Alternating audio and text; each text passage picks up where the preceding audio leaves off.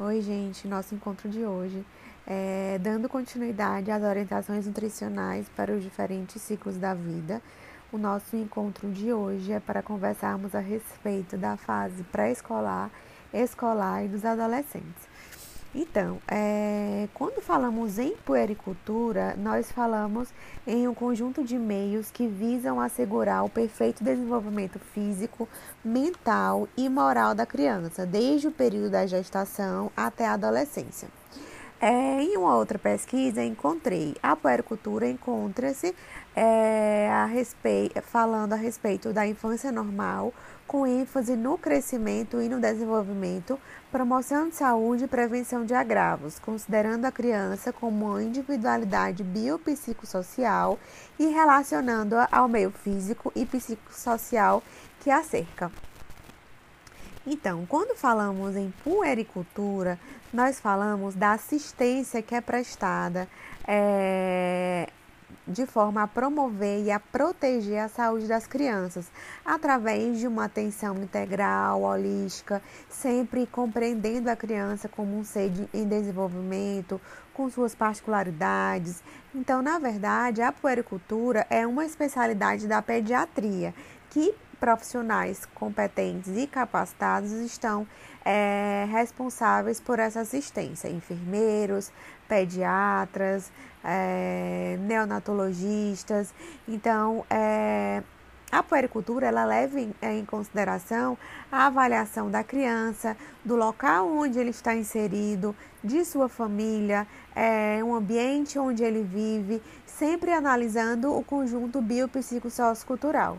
Então, é, são consultas periódicas, são consultas que requerem continuidade, que requerem consistência, onde o profissional capacitado, o enfermeiro, da estratégia de saúde da família, o médico da estratégia de saúde da família, o pediatra, o neonatologista, eles vão observar a criança, eles vão perguntar aos pais em relação às atividades que o filho executa, é, quais são as reações que, o, que essa criança é, tem frente a alguns estímulos que são que são expostos é, e realiza o exame físico minucioso, né?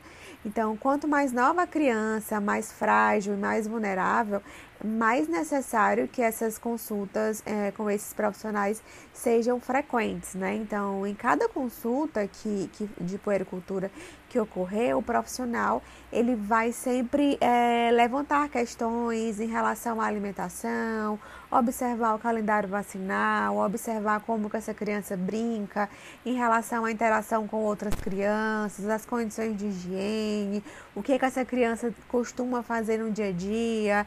Então, o acompanhamento do crescimento através da verificação, da mensuração do peso, dos dados antropométricos, né? A verificação do peso, da altura, perímetro cefálico, perímetro é, torácico, perímetro abdominal. E em cada consulta, é, esses indivíduos, né, esses bebês, essas crianças pré-escolares, essas crianças escolares, esses adolescentes, eles têm o seu crescimento e desenvolvimento avaliado. Então, quando eu falo em puericultura, é a avaliação física, mental, biopsicossocial é, e nutricional da, das crianças, né? Então, quando nós avaliamos a, a antropometria, né? Nós observamos, é, avaliamos o crescimento dessa criança, o ganho de peso, é, e sempre observando esse fenômeno de forma quantitativa, que só termina, só finaliza no final da adolescência. Em outro lado, por outro lado, é, essa avaliação, esse desenvolvimento é qualitativo, ele deve ser, é, ser avaliado de forma pra, é, de no, para nós elaborarmos críticas em relação a se esse crescimento, se esse desenvolvimento está de acordo com, com a idade, se está de acordo com o peso, está de acordo com a fase que aquela criança se encontra. E essa avaliação é, ocorre de forma contínua, né?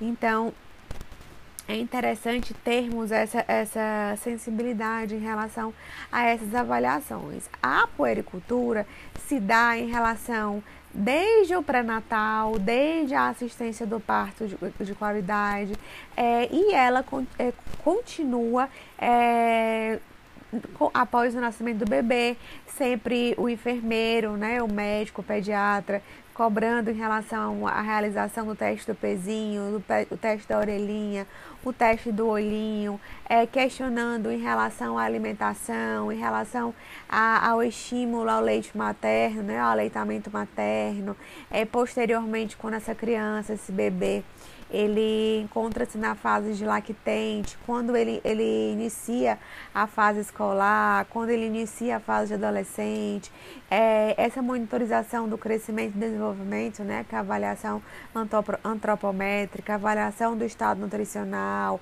observar sempre criança igual à avaliação do calendário vacinal tá? Coloquem isso na cabeça de vocês. E em relação à promoção da segurança e da paz, prevenção de, de acidentes e violências, então tudo isso faz parte é, do acompanhamento do profissional em relação à puericultura. É, indo aqui para o slide número 4, é interessante que nós, é, enquanto profissionais, estimulemos é, essa gestante, essa puérpera, essa nutriz, para é, para a prática de uma alimentação adequada à criança, para ofertar a prática de, de uma alimentação adequada para essa criança na qual ela é responsável. Por quê? Quais são os objetivos de uma alimentação adequada? Então, uma alimentação adequada está envolvendo a, o crescimento, a qualidade do crescimento, o desenvolvimento dessa criança de forma adequada, é, em relação, e com, com foco em prevenir doenças causadas por, por poucos nutrientes, pela ingesta de poucos nutrientes, ou por excesso de, ah, por, por uma ingesta excessiva de nutrientes.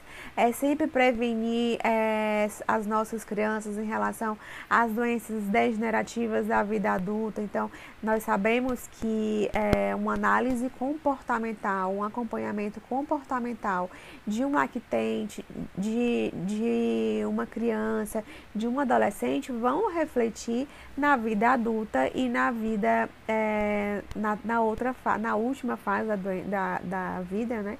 Que, são, que é a parte da, da vida da melhor idade, né? Que são os nossos idosos. E aí é interessante nós é, focarmos, por que não, em relação a essa assistência, né? Então, é, existe sempre uma necessidade de, de acompanhamento, de orientação, de fornecer orientação para essas mães, porque muitas das vezes a gente acha né, que todo mundo detém é, informações a respeito da, da alimentação, em relação da importância dos nutrientes, mas muitas das vezes é, essas informações chegam a quem realmente procura, né? É, nem todo mundo tem acesso às informações, então é necessário, é necessário não menosprezarmos né, quaisquer informações, por mais simples que elas sejam, é necessário é, fornecermos a, a, essas nutrizes, a essas cuidadoras, a essas mães em relação às nossas crianças. E é, eu vou falar um pouquinho a respeito da história da amamentação, de forma que vocês fiquem um pouco mais é, orientados em relação a isso, né? Então eu coloquei aqui nos nossos, nos nossos slides em relação à, história da amamentação, que começou a partir do Código de Hammurabi, em 2000, 2500 antes de, de Cristo, né? E aí, é, até que elas é, vem se estendendo até hoje, existem programas nacionais de incentivo ao aleitamento materno, existem incentivos do governo para aquela mãe que é, tem a possibilidade, tem condições de ofertar o leite materno de forma exclusiva. Então, buscando é, historicamente em relação a, a essa a, o aleitamento materno, né, nós temos de, é, desde a mitologia grega, né, que conta a história de Rômulo e Remo, que foram amamentados por uma loba, e Zeus por uma cabra. Os, os egípcios, né, os babilônicos, babilônios e os hebreus, eles tinham é, como tradição amamentar os seus filhos por até três anos. Então, as escravas elas já eram alugadas pelos gregos e pelos romanos ricos para ofertar o leite materno, né, para elas servirem como as amas de leite.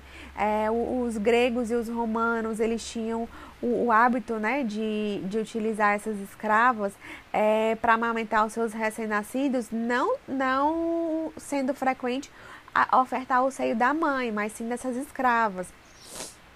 Então era interessante que foi interessante que Hipócrates em um determinado momento, ele observou que era importante reconhecer e registrar é, em relação aos benefícios da amamentação.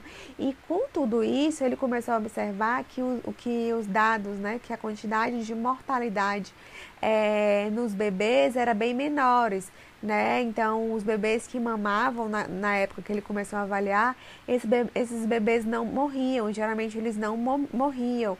E posteriormente, outros historiadores começaram a avaliar em relação à, à qualidade do leite ofertado, começou a observar que essas crianças é, tinham uma proteção maior, né? Essas crianças adoeciam com, com menos facilidade. E com, e com tudo isso, é, até os dias de hoje, é, nós podemos observar que existe uma proteção a, e um incentivo à prática de amamentação e desde o cristianismo, então a proteção às crianças, o incentivo à prática da amamentação, ela vem, ela vem mais é, é, enfática é, desde o cristianismo, né? E até porque essa prática de, de amamentar, né, ela está envolvida em relação à proteção, né, a, a, ao acalento. Então, tudo isso envolve, é, é, envolve as questões de cuidado. Então, é interessante que sabermos que a amamentação, quando ela é ofertada nos primeiros minutos de vida, então existe, não sei se vocês têm conhecimento, mas existem é, locais, hospitais que é, são determinados com o hospital amigo da criança, porque é ofertado o seio materno nos primeiros 30 minutos de vida. Então, é, existem pesquisas que dizem que essa, essa amamentação, quando iniciada na, nas primeiras horas de vida, na, na primeira, nos, primeiros, nos primeiros 30 minutos de vida, é, protege mais os recém-nascidos de infecções, é, fazem com que esses bebês eles tenham riscos menores de morte é, devido às diarreias, às infecções. Então, é, em, comparados àqueles bebês que não tiveram oportunidade, que a mãe tem alguma limitação em relação a ofertar o seio nesse primeiro momento. Né? Então é interessante nós, enquanto profissionais, sempre nos preocuparmos em relação a isso. Né? Sempre focarmos, conversarmos, é, criarmos rodas de conversa para orientar, para estimular, para para que a, essa mãe tenha, essa nutriz tenha essa consciência, né? É, pesquisas ainda dizem que a amamentação é o, é, ajudam a desenvolver a parte intelectual, é, ajudam a desenvolver a parte intelectual na escola, né, o crescimento e desenvolvimento. Crianças que foram amamentadas, que são amamentadas, têm um rendimento escolar melhor. Então, tudo isso é o Ministério da Saúde vem trabalhando. Então, eu vou colocar para vocês alguns materiais em relação ao que o Ministério da Saúde diz, que vai ser material de pesquisa e de estudo de vocês, tá bom? De forma mais completa é, em relação à amamentação exclusiva. É interessante quando falamos é, em amamentação exclusiva, nós falamos naquela criança que ele recebe apenas o seio materno, que ele recebe apenas o leite materno ou de sua mãe, ou ordenhado, ou, de, em outras palavras, não sei se vocês conseguem compreender, eles recebem apenas o leite materno, ou por sucção ao seio materno, ou por sucção a uma chuquinha. No caso, essa mãe, ela ordenha esse leite materno e é ofertado em uma chuquinha, em uma sonda.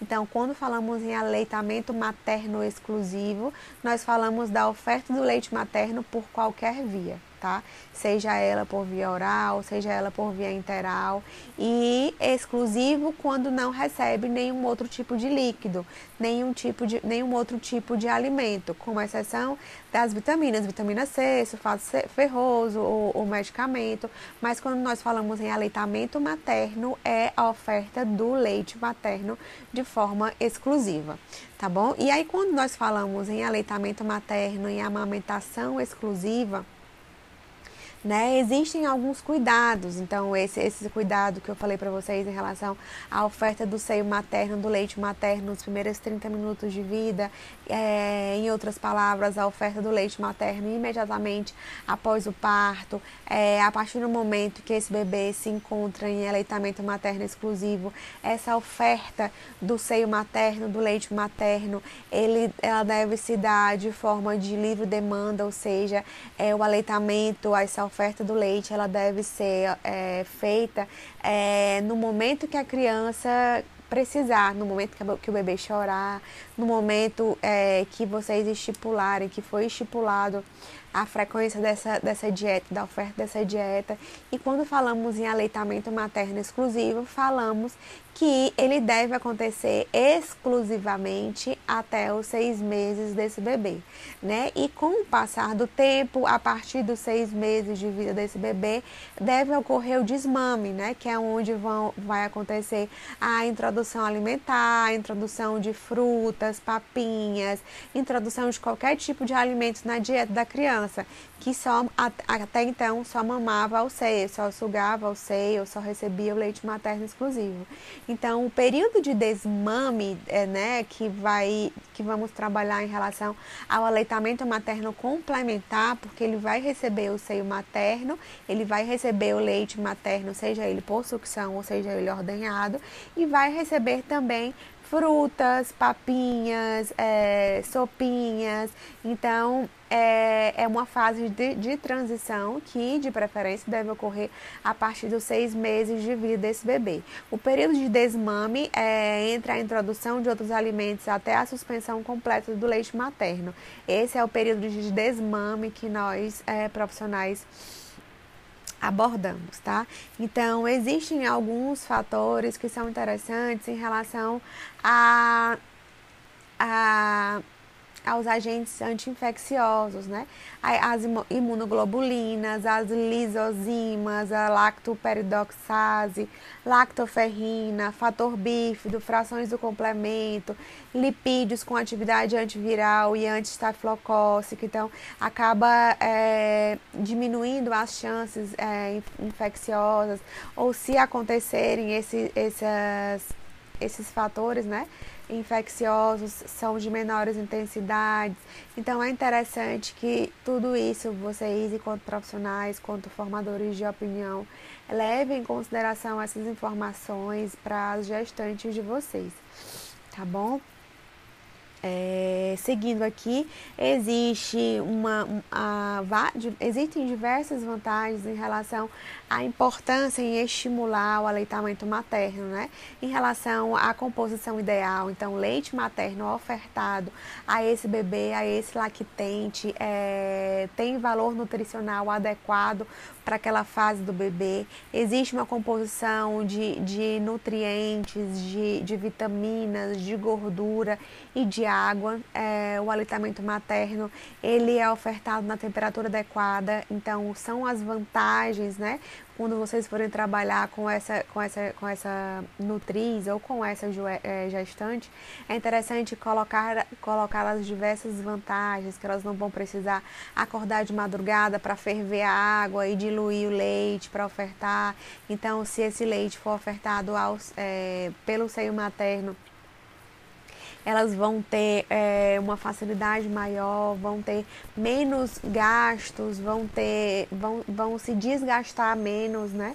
Então é interessante que, é, que vocês trabalhem em relação à especificidade nessa oferta do leite, para elas darem prioridade na oferta do leite materno, observar que, é, como é ofertado diretamente pelo seio materno, existem chances menores de, dessas crianças, de, desses bebês, é, desenvolver, desenvolver infecções, né, infecções. É, intestinais, é, o aleitamento materno contribui para o crescimento e desenvolvimento sadio. Então, tudo isso deve ser colocado é, no foco, né? Para que, você, que vocês consigam é, fazer com que, essa, com que essas mulheres elas aceitem e, e façam a adesão, né? Deem prioridade para esse momento, trabalhar em relação ao desenvolvimento do cérebro, é o vínculo do, da mãe do bebê, essa segurança, autoestima, esse contato pele a pele. Então é interessante que seja um momento de, de carinho, de extremo carinho, extremo cuidado, extremo contato, é aquele momento é, especial onde o bebê vai ter o contato com a mãe, vai sentir o calor.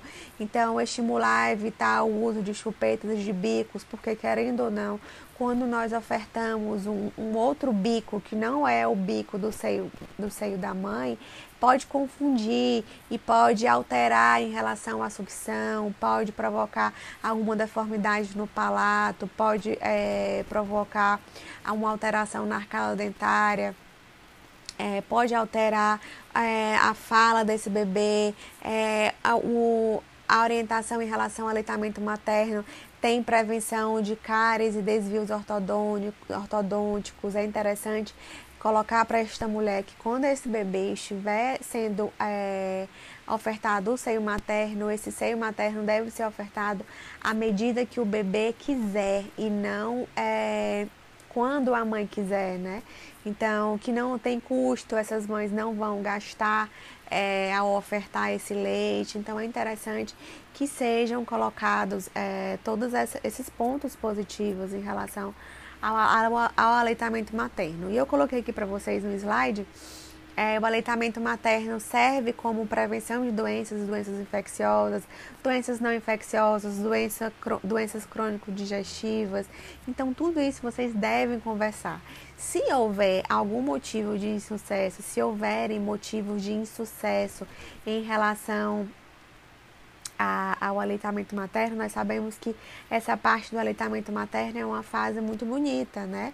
É muito interessante, é muito especial.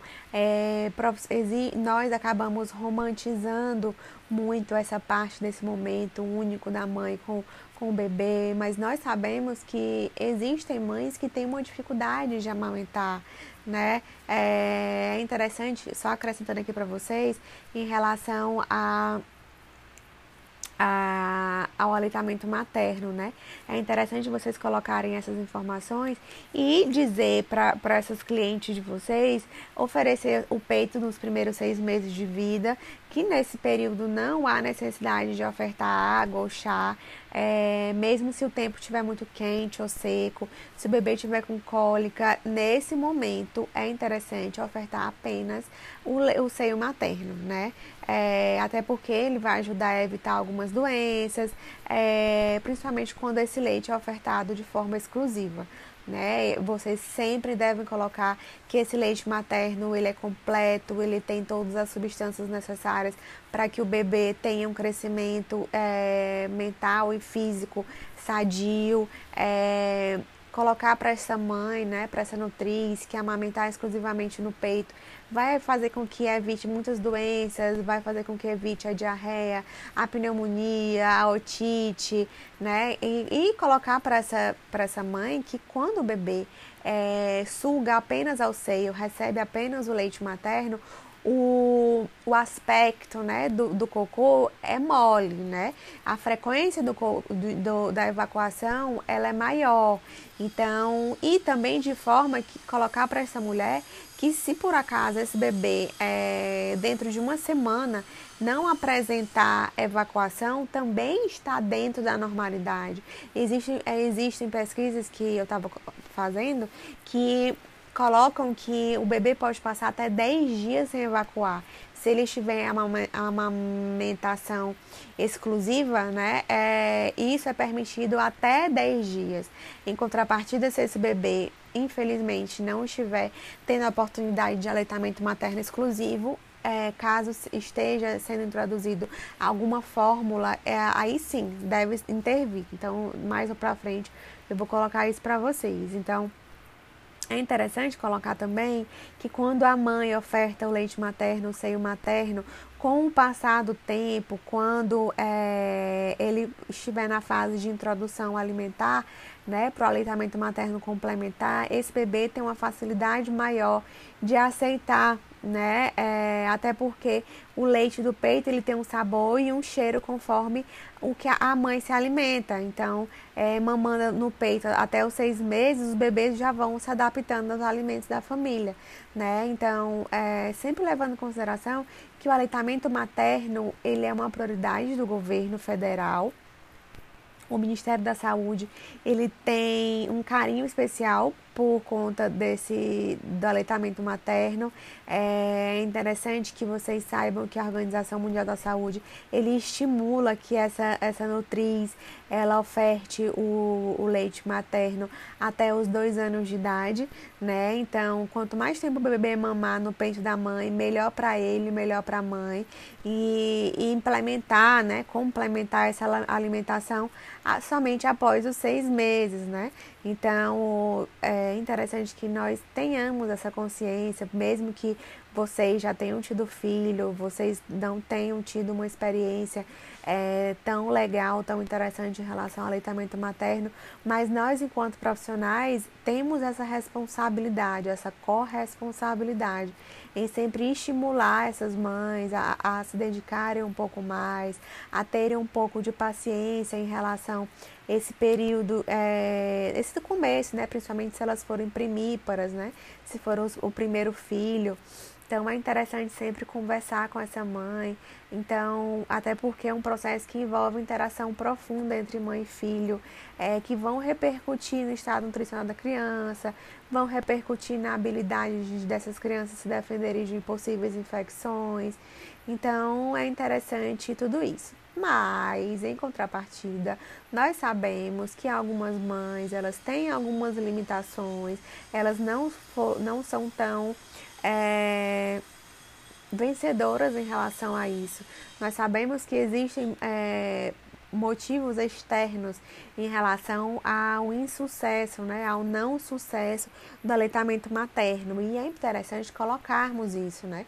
Nós temos hoje em dia o baby blues, nós temos hoje em dia a depressão pós-parto, a ansiedade materna, né? Esse, esse essa cobrança excessiva que essas nutrizes elas acabam o desenvolvimento, os estresses de casa mesmo, domicílio, o estresse da mãe, da família, é, o, o, bebê ele nasceu antes no tempo ou esse bebê ele não tem uma sucção adequada ao seio materno, né? Ele tem uma técnica inadequada de sucção. É, se essa mãe, se essa nutriz não foi orientada ao longo do pré-natal, está sendo, se não está sendo orientada ao longo do, dessa puericultura, é, é, é, é interessante que nós saibamos que essa, é, esse insucesso pode, pode ser é, associado a nós profissionais também. Nós também temos uma parcela de culpa caso os motivos de insucesso sejam, é, sejam direcionados à falta de orientação, né? Falta de apoio do companheiro, família, profissionais de saúde, influências negativas, ah, eu nunca amamentei e, e fulano tá, tá vivinho ainda. Então, nós temos pessoas que ainda colocam esses pontos. Ah, tu vai, é, diz para essa nutriz, né? Quem amamenta, o seio cai. Então, aquelas pessoas que têm autoestima, né? Trabalham com autoestima, trabalham com o corpo, às vezes não querem, não querem passar por esse processo achando que o seio vai cair, que o seio vai ficar flácido. Então, é, após uma análise rigorosa a respeito do, dos resultados, de como que essas nutrizes, essas puérperas vêm vem colocando para nós enquanto profissionais, é interessante que nós identificamos, identifiquemos né, quais são os fatores que, que estão interferindo, interferindo nessa prática, quais são os fatores que estão dificultando é, e que, que estão chegando ao fim né, dessa oferta do seio materno. É, é interessante observarmos em relação à cultura da, dessa gestante, dessa nutriz, dessa puérpera, né? Se essa, se essa nutriz ela trabalha fora de casa, se ela não tem informação a respeito dessa importância, se ela não tem suporte, se ela tem outros filhos, então ela acaba é, esse momento de, de um momento único, né, de contato com o filho, por, por ela ter outros filhos, ela não tem um apoio maior, pode ser que ela deixe um pouco de lado, né? Ela não seja estimulada a seguir com essa oferta do seio materno exclusivo, né? Então é interessante. Então, e devemos colocar também que se ela tiver é, HIV, alguma doença transmissível, é interessante que nós é, vem, é, tenhamos esse hábito de sempre esclarecer quaisquer dúvidas, por menores que elas sejam, é, nós, enquanto profissionais, devemos ser claros, precisos com essas informações, né? Observar se essa mãe, ela, ela, ela já tem uma chupeta, o bebê começou a chorar, ofertou a chupeta, se esse bebê está apresentando baixo peso, se esse bebê é prematuro, tudo isso é colocado em relação à avaliação da pega, da aceitação, da sucção. Então, é, tem uma necessidade de nós, enquanto profissionais, enquanto profissionais intervirmos nesse, nesses fatores, né? De forma que nós possamos é, manter a prática, é, para que nós tenhamos a prática de estimular o aleitamento materno, de forma a, que, essa, que essa nutriz é, garanta a proteção e nutrição adequada para esse bebê de forma correta, de forma natural e que ela não tenha custos adicionais, né? Então, nós, enquanto profissionais, nós temos uma corresponsabilidade em relação ao sucesso da amamentação, né? Nós temos a responsabilidade de fazer, de, de passar para essa mulher que a amamentação é um momento prazeroso, principalmente se for se a pega estiver correta, se a pega estiver segura, é, acaba melhorando esse contato da mãe com o filho é, em relação ao atendimento humanizado. Então nós enfermeiros temos uma, re, uma responsabilidade muito grande, né? Nós temos uma, uma, um peso muito grande nas nossas costas, né?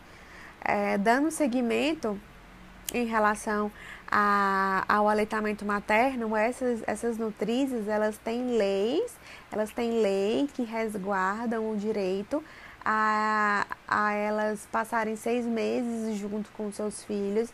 É, quem tem direito a esse, esse afastamento remunerado é, são a, aquelas nutrizes que trabalham por carteira assinada, né? Então, é, esse momento de amamentação, é, acaba pro, promovendo os laços fortes de apego com a mãe com o filho, o filho com a mãe, esse binômio é interessante, sempre construído no, no, primeiro ano de vida, principalmente nos primeiros seis meses, e são indispensáveis ao surgimento da criança sadia, né? Do adolescente saudável, do adulto é, solidário, é, ajuda a desenvolver a parte emocional de forma equilibrada, é, o aleitamento materno, essa segurança que a mãe passa para o bebê é interessante porque eles acabam ficando mais seguros de si e posteriormente eles vão se tornando mais independentes, né? E a licença maternidade, é, eu vou abrir um parêntese de forma que vocês tenham um pouco mais de, de informação a respeito disso, é um período que a mulher está é, tá prestes a ter o filho, ou acabou de ganhar um bebê, ou adotou uma criança, e ela, e ela fica afastada do trabalho. Então, essa licença maternidade, ela vem desde há mais de 80 anos, né? Mais ou menos no, em, em 1940, mais ou menos isso, se eu não estiver enganada, né? E a CLT, ela dá a, a, essas trabalhadoras, né, essas trabalhadoras formais, esse direito, né, de afastamento para que a mãe se dedique é, exclusivamente a esse bebê então, de, e que ela receba, ela continue recebendo é, o seu salário de forma remunerada, mesmo estando afastado. As nutrizes, as mães adotivas, né, as mães que conseguiram na justiça o, o direito de, de adotar uma criança, elas também têm é, essa licença maternidade. Então, esse estímulo é importante, é interessante e é é, essa, essa nutriz, essa gestante, ela deve ter conhecimento. Seguindo, em relação à alimentação do lactente, lactente aquela criança em, é, na faixa etária de até dois anos de idade. E a Organização Mundial da Saúde ela recomenda o aleitamento materno exclusivo durante os seis primeiros meses de vida e depois até os dois anos de idade, né? E a introdução é, oportuna e adequada dos alimentos de forma complementar a partir dos seis meses de vida, né? Deve haver uma frequência ideal para as mamadas, em, em, qual, em qual intervalo é, esse leite, esse seio materno deve ser ofertado. Como eu coloquei para vocês, é, o seio materno, quando utilizado para alimentação de forma exclusiva, ele deve ser ofertado livre demanda. O bebê chorou, deve ser ofertado leite materno. Posteriormente, né, pelo menos nesses três primeiros meses, o intervalo deve ser de três em três, três, em três horas. Esses inter, o intervalo do sono do bebê é menor, então é colocado é, que seja feita essa, essa, essa oferta do seio materno de três em três horas. Posteriormente, as crianças a partir dos quatro meses de idade, elas vão desenvolver uma prática maior em relação à sucção, à aceitação do leite materno, do seio materno, e geralmente a partir dos quatro meses de vida, esse bebê ele vai prolongando, ele vai aumentando o intervalo de, de sono, né? De sono e repouso. Então, a partir dos quatro meses de vida, geralmente o intervalo são de quatro em quatro horas. E a partir dos seis meses de vida, o seio materno vai ser ofertado, deve ser ofertado de forma complementar. E é, a partir de então, os outros alimentos, as frutas, as sopinhas, as papinhas, elas vão ser ofertadas de forma complementar e deve ser feita, deve ser iniciada a suplementação do ferro e da vitamina A, que também é colocada, é ofertada nos postos de saúde, né? Dando seguimento à alimentação da criança, né, após os seis meses de vida, né, que é a fase do aleitamento materno complementar, é, aleitamento, a, o, o leite materno exclusivo até os seis meses deixa o leite materno deixa de ser exclusivo a partir do sexto mês ou deve deixar de ser exclusivo a partir do sexto mês de vida. É, de 6 a 24 meses, o leite materno deve ser ofertado de forma complementar. A partir do sexto mês de vida, as papinhas de fruta, a, as sopinhas, né, que, que a papa salgada deve começar a ser ofertada, né? Então, do sétimo e oitavo, entre o sétimo e oitavo mês, a segunda papinha deve ser ofertada né? Segunda papinha que eu tô falando, com outros nutrientes, com outro sabor, porque nós só colocamos que a criança não aceita, não gosta de tal alimento depois de é, de ofertar por um período prolongado. Então, ofertou a primeira vez, a criança não quis, tenta em um outro momento, tenta, tenta em um outro horário, em um outro intervalo. E a partir de então é que nós vamos dizer que a criança não aceita, a criança não gosta, tá bom? Nós não devemos caracterizar que a criança não gosta de banana porque ela comeu banana uma vez e ela fez cara feia e não quis mais, né? Então, é importante ter paciência, ter esse cuidado, conversar com essa mãe, com essa nutriz, para que ela não desista, né, nesse primeiro momento. Do nono ao décimo primeiro mês, é, começar a ofertar o que a, o que a família está comendo, né?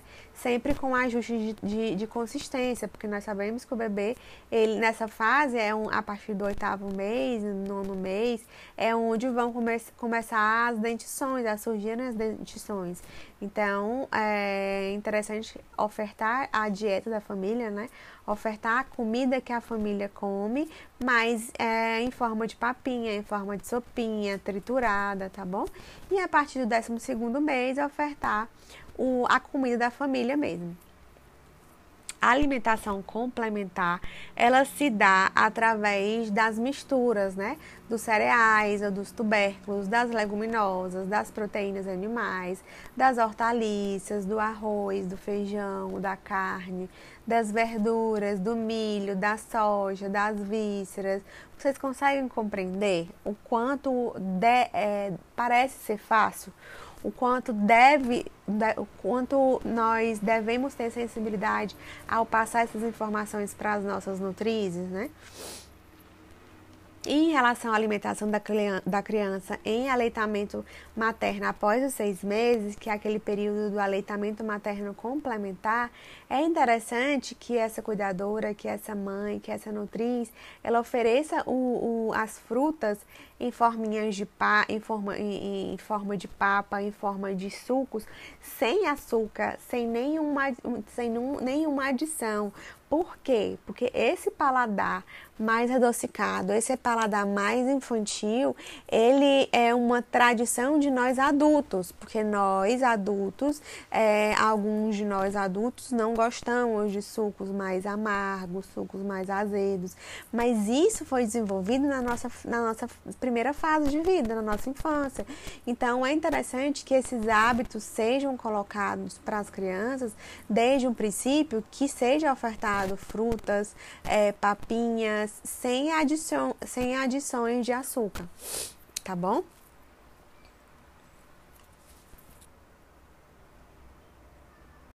E é interessante colocar que nenhuma fruta é contraindicada, né? É, os sucos naturais oferecidos em copo após as refeições principais. E é interessante não extrapolarmos a quantidade, conversarmos com os nutricionistas, com os nutrólogos em relação ao volume que deve ser ofertado, mas desde já é interessante não extrapolar o 100, o 100 ml de suco por dia, né? Sempre é, focarmos na finalidade de melhorar a absorção do ferro, a, a, melhorar a absorção dos nutrientes, das vitaminas. Então é interessante que esses sucos sejam é, ofertados in natura, né? Sem adição de água ou de açúcares.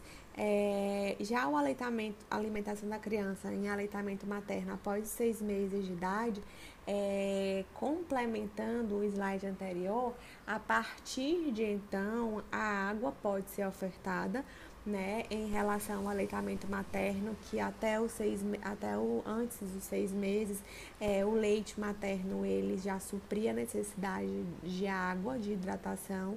A partir dos seis meses de vida, já pode ofertar água potável.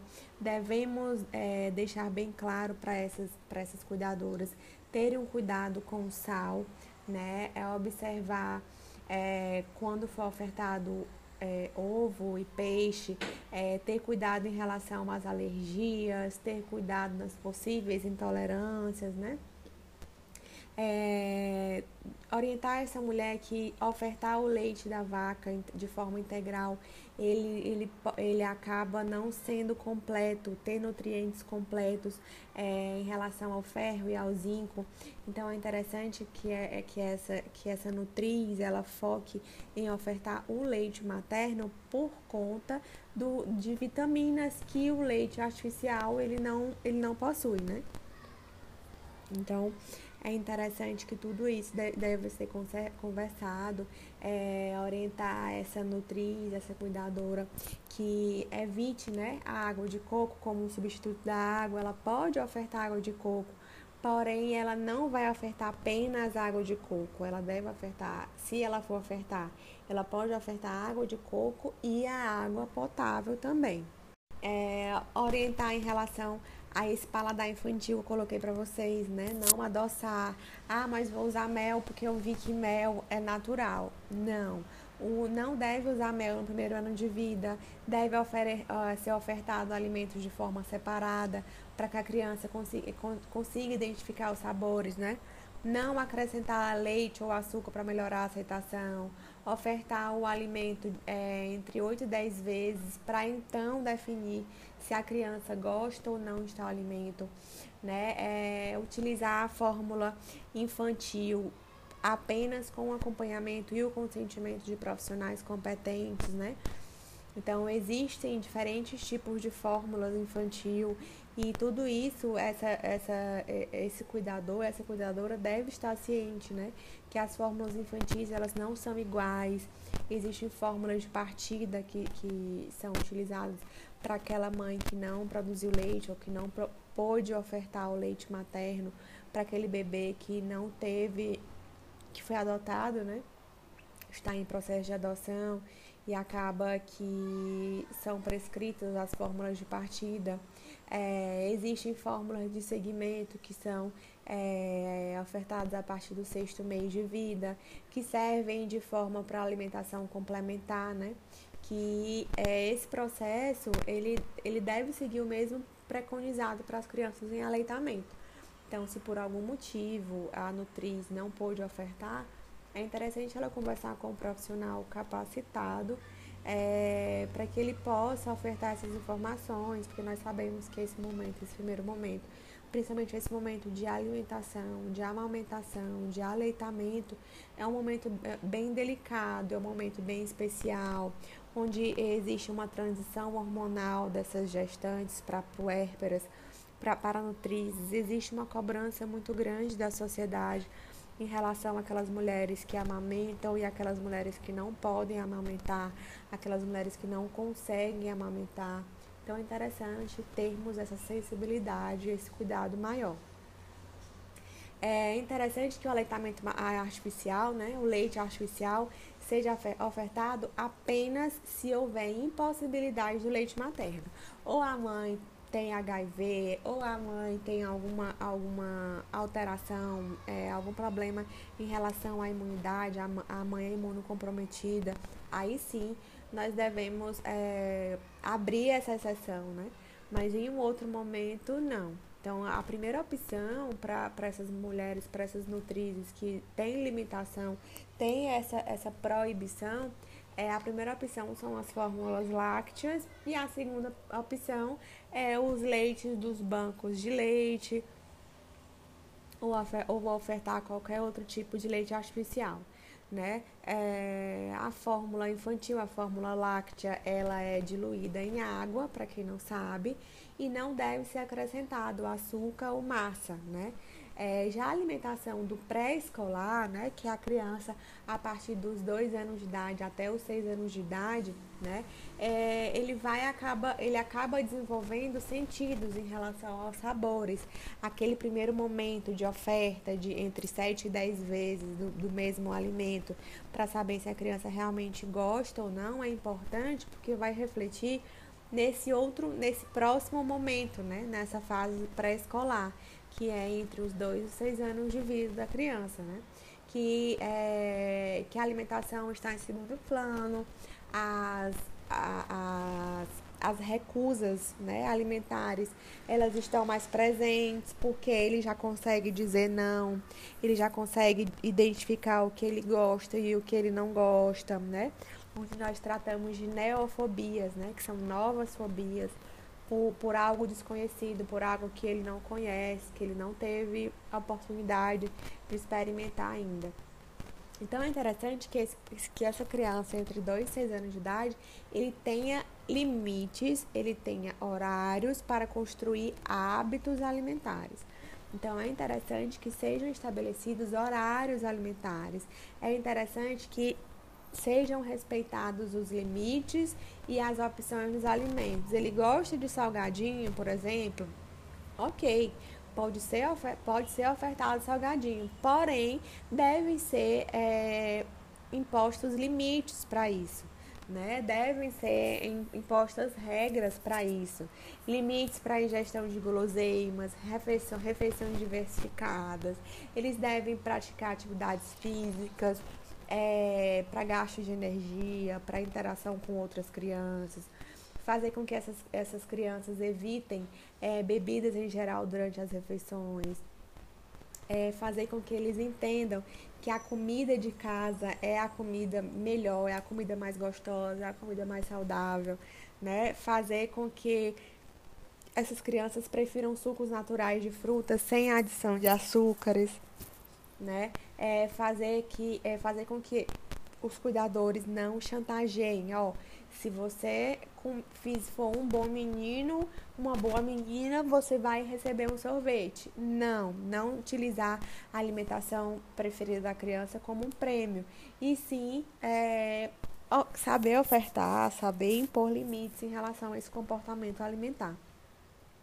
Nessa fase da alimentação do pré-escolar, deve ser ofertada no, devem ser ofertadas no mínimo cinco refeições diárias, né? Então, ele está em processo de crescimento e desenvolvimento. Já nas crianças de 7 a 9 anos de idade, né, é, são aquelas crianças mais ativas, que elas estão é, ati realizando uma maior atividade física, ele está no ritmo de crescimento maior, é, um ritmo de crescimento é, constante, com ganho mais acentuado de peso, porque ele está próximo ao estirão puberal, né, aquele momento onde os hormônios estão indecisos em relação a, a, a produção hormonal, a, a, escola passa a desempenhar um, um, um, papel de destaque na manutenção da saúde, por isso que a, a Sociedade Brasileira de, de Nutrição, ela conseguiu na justiça em relação à não oferta de refrigerantes, né, de, de, de frituras nas escolas, de forma que esse esse, esse cuidado em relação à alimentação seja estendido. É, tenha um cuidado no domicílio e seja estendido na escola também, né? Então, a escola acaba passando a ter um papel complementar em relação a esse cuidado da manutenção da dieta e da saúde dessas crianças. É, alimentação do escolar é, deve ser feita pelo menos, né? O de jejum, café da manhã, o almoço e o jantar, é interessante sempre trabalharmos com essas famílias, com esses familiares, que a dieta a ser ofertada é aquela que a família é, come, né? É aquela que a família dispõe, as preferências de, de cada local onde essa criança está inserida, né? Das preferências regionais. E o cardápio ele deve ser ajustado à alimentação da família a merenda escolar deve estar envolvida nesse processo de forma complementar e o nutri, a nutriz, o cuidador, a mãe, o pai, é, qualquer pessoa que esteja envolvida diretamente no cuidado dessa criança deve envolver é, em relação a, a estender a, em relação a, a merenda escolar, né? É importante porque essa alimentação, esse processo né, da alimentação do, dos, da, das crianças em fase escolar, de 7 a 9 anos, né, aquele momento onde eles é, já querem ser donos de si, já querem resolver algumas coisas. Então, é importante que a oferta da alimentação é, dessa criança na fase escolar seja feita de forma variada, né? É, evitar os refrigerantes, as balas, as guloseimas, é, estimular o consumo diário de frutas, verduras e legumes, é, restringir, né, é, evitar o consumo de gorduras saturadas, né, evitar é, com que essa criança coma apenas frituras, né, salgadinhos, frituras, as gorduras saturadas, é, ter um controle na ingestão de sal, um consumo adequado de cálcio, porque está envolvendo o processo de crescimento e desenvolvimento, é, ter um controle em relação ao ganho excessivo de peso, né? A alimentação do adolescente na fase da adolescência, que é entre 10 e 20 anos de idade, né? Que é aquele momento da puberdade de estirão, aumento da necessidade de cálcio, de ferro, velocidade de crescimento. É, é interessante que seja, que seja estipulado, né? O, a prática de atividades físicas, até porque na adolescência é, o corpo dos meninos e das meninas eles vão sofrer alterações né, em relação ao peso, crescimento ósseo, gordura corporal, massa muscular, nitrogênio, cálcio, ferro. Então, a alimentação do, do adolescente, ele tem um, ela tem uma influência direta em relação ao equilíbrio nutritivo, né? Porque é o início da transformação puberal, é, é a, o, a aceleração do crescimento, né? Onde essa, essa criança esse adolescente, né, na verdade, vai aumentar de tamanho, é, vai ganhar massa corporal, vai, vai apresentar modificações na composição corporal, é, e é o momento onde vão haver as distinções corporais em relação àquele, àqueles adolescentes que têm prática, que realizam prática de atividades físicas com aqueles sedentários, né? Então, a, a adolescência é, ela é considerada como um grupo de risco nutricional, por conta que esses, os adolescentes eles, eles acabam pulando algumas refeições, eles acabam dando prioridade para aquelas, aquelas comidas prontas e rápidas, né? Os fast foods, os junk foods, né? É, eles acabam, é, de acordo com o estímulo que foi feito na, na, nas primeiras fases da vida, né? Eles tendem a, a a seguir o sedentarismo, eles tendem a apresentar transtornos alimentares por conta da pressão mesmo da sociedade, a pressão do, do, das, crianças, das outras crianças que eles convivem, a questão do bullying, né? E bullying, então, é uma fase bem complicada, bem delicada, que deve ser trabalhada desde sempre, né? A fase da adolescência está marcada também pela transição nutricional, a queda nas taxas de desnutrição, aumento da prevalência de obesidade, como eu falei para vocês, é, os hábitos que foram construídos na, na primeira, nas primeiras fases da vida vão ser ref, é, refletidas na adolescência, né? Então, o aumento da prevalência da obesidade não vai ser algo isolado, mas sim vai ser com um histórico, né? Da, das primeiras fases da vida dessa criança, né? Desse adolescente o incremento de, de casos de fome oculta, né? É onde esse, esse adolescente ele começa a se privar de algo, de alguma coisa, de alguma alimentação, para é, para compensar em uma outra alimentação e acaba apresentando deficiências nutricionais específicas, né? Então, esse, esses adolescentes, os adolescentes no geral, eles têm necessidades nutricionais, eles têm necessidade de nutrição, né? E tudo isso deve ser acompanhado, vitamina B12, o ácido fólico, vitamina A, vitamina D, ferro, zinco, cálcio, fósforo, dentre outros. E quando é, esse adolescente é, tem um cuidado maior, quando o cuidador tem um cuidado maior em relação à, alimentação desse adolescente, é interessante que seja focado na necessidade do cálcio, né? Porque o, o cálcio ele constitui 99% dos ossos, né? É, o, o, a absorção do, dos alimentos, do cálcio e das proteínas através do, das proteínas do fósforo, e vai dar um benefício maior em relação à constituição óssea, né? E é recomendado é, que 60% dos alimentos eles sejam constituídos disso. E ofertar também os produtos lácteos por conta da, da complementação, da suplementação de cálcio, que é interessante para essa fase é, dos nossos adolescentes. Então, é, existem necessidades de ferro, de cálcio, esses são os nutrientes, é, um dos nutrientes mais importantes, principalmente se tratando de suplementação. E aí, os adolescentes com necessidades nutricionais de ferro, eles apresentam um volume plasmático é, com 33% de eritrócitos, mioglobina, aquelas meninas que já têm menstruação, já menstruam. Então é interessante que seja feita a reposição, que seja feita a ingestão de 9 e 3, é, a partir dos 9 anos, de, entre os 9 e 13 anos, que seja feita a suplementação de 8 miligramas de, de ferro por dia, né? E entre e a maior do que os a partir dos 14 anos de idade que seja feita a suplementação é, de 11 miligramas por dia. Então, é interessante que nós tenhamos essa sensibilidade, esse cuidado, orientar a família, porque nós sabemos que é, muitos pais talvez não tiveram essa oportunidade, né?